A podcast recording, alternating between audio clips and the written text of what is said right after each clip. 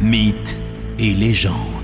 Et avec Morgane Hawkin, on fait maintenant la part belle au matou. Bonjour Morgane. Bonjour. Et oui, les chats qui sont donc aussi très présents dans notre mythologie régionale et surtout vecteurs de nombreuses superstitions. hein. Eh bien oui, alors c'est vrai qu'on le retrouve beaucoup sous différents noms, comme le chat courteau, c'est un nom euh, du pays gallo qui revient pour euh, dénommer le chat sorcier, hein, qui aurait des orientations euh, plus vers la magie. On sait aussi que lorsqu'un chat atteint l'âge de 7 ans, il est possible qu'il choisisse de rester chat ou de devenir un sorcier. Donc si jamais vous voyez que votre chat à l'âge de 7 ans commence à se faire la malle, il faut vraiment euh, surveiller ça, parce qu'il pourrait aller Ah, rejoindre on peut se en retrouver fait, avec euh, un sorcier à la maison. Voilà, c'est ça.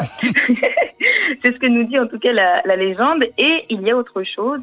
On parle aussi de sabbat des chats en Bretagne, surtout dans la période de l'Avent, donc les semaines avant Noël. Ils se retrouvent, euh, les chats, euh, à partir de minuit, sous le conseil d'un chat euh, noir, qui est donc le chef, au croisement de Carrefour, au pied d'une croix. Enfin voilà, c'est un peu des, des lieux comme ça très précis pour euh, tenir sabbat. Ils grincent des violons, on peut entendre des bruits de casseroles. euh, enfin voilà, ça fait Ah, c'est vraiment... c'est euh, juste une fête, il n'y a pas de malédiction là-dedans? non, il n'y a pas de malédiction. Cela dit, il vaut mieux ne pas aller chercher votre chat parce que si jamais un humain surprend euh, ses chats lors en plein sabbat, Mhm. il peut recevoir une douleur d'aiguille en plein cœur. Donc il faut faire très attention. Bon, alors si le chaton part quelques semaines, dans les quelques semaines qui précèdent euh, Noël, on se méfie, on va pas le chercher, on s'inquiète pas, c'est qu'il fait la fête. C'est exactement, c'est Bon. ça.